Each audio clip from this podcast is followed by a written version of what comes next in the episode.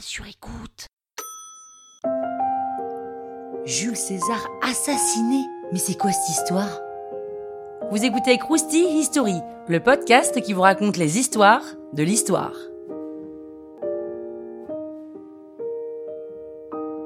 Jules César, c'est ce dictateur romain qui, spoiler alerte, a été assassiné par son propre camp. Bon déjà, euh, que vous le sachiez, hein, Jules César, contrairement à ce qu'on peut croire, n'est pas empereur mais dictateur. Mais pas un dictateur comme on les connaît aujourd'hui. À Rome, un dictateur, c'est quelqu'un qui est élu par le Sénat pour une durée déterminée et qui est censé consulter ses sénateurs pour prendre des décisions.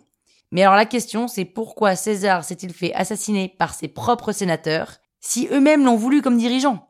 Eh bien, dès le départ, César, on le connaît, hein, en général très ambitieux, qui a gravi petit à petit les échelons du pouvoir. Et puis il arrive à la tête de Rome, en se faisant nommer tour à tour grand pontife, consul annuel, dictateur et enfin impérator. C'est un homme hyper puissant qui a la main sur toute la Méditerranée, peut-être un peu trop puissant et pour cause, César en fait un peu qu'à sa tête, c'est-à-dire qu'il se la joue de plus en plus perso, il prend des décisions seul, il consulte pas forcément ses sénateurs, il instaure un culte de la personnalité, il prend des mesures inédites comme par exemple introduire des étrangers au Sénat, accorder des terres aux vétérans, aux pauvres, voilà, enfin rien de tout ça ne plaît aux sénateurs, voire ça leur fait très très peur. Et en plus de ça, la rumeur court que César est sur le point de se proclamer roi. Et là les sénateurs trouvent que c'est too much et ils veulent par tous les moyens se débarrasser de lui. Et alors là, quand même, c'est très bizarre ce qui se passe, c'est que il y a un devin qui prévient César qu'on veut se débarrasser de lui.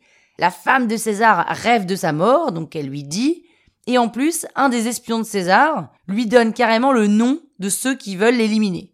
Mais bizarrement, César continue de faire sa vie et ça a pas l'air de lui faire tilt plus que ça. Et le 15 mars de l'an moins 44, lors d'une assemblée, César est entouré de 23 sénateurs qui, le poignarde tour à tour l'un après l'autre. Et pourquoi on parle tant de l'assassinat de César? Parce qu'au moment de son assassinat, un certain Brutus le poignarde aussi, et là César le reconnaît et lui dit Tu coque mi fili Toi aussi, mon fils C'est donc par cet événement qu'on apprend que Brutus est potentiellement le fils de César. Et puis pour la suite, bah, les sénateurs n'avaient pas vraiment planifié.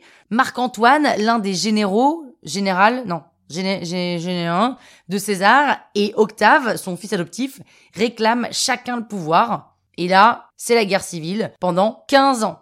Tout ça pour qu'au final, Octave règne sans partage. Il se fait renommer Auguste et devient le premier empereur romain qui succède à César.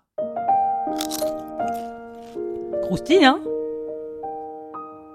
La toile sur écoute.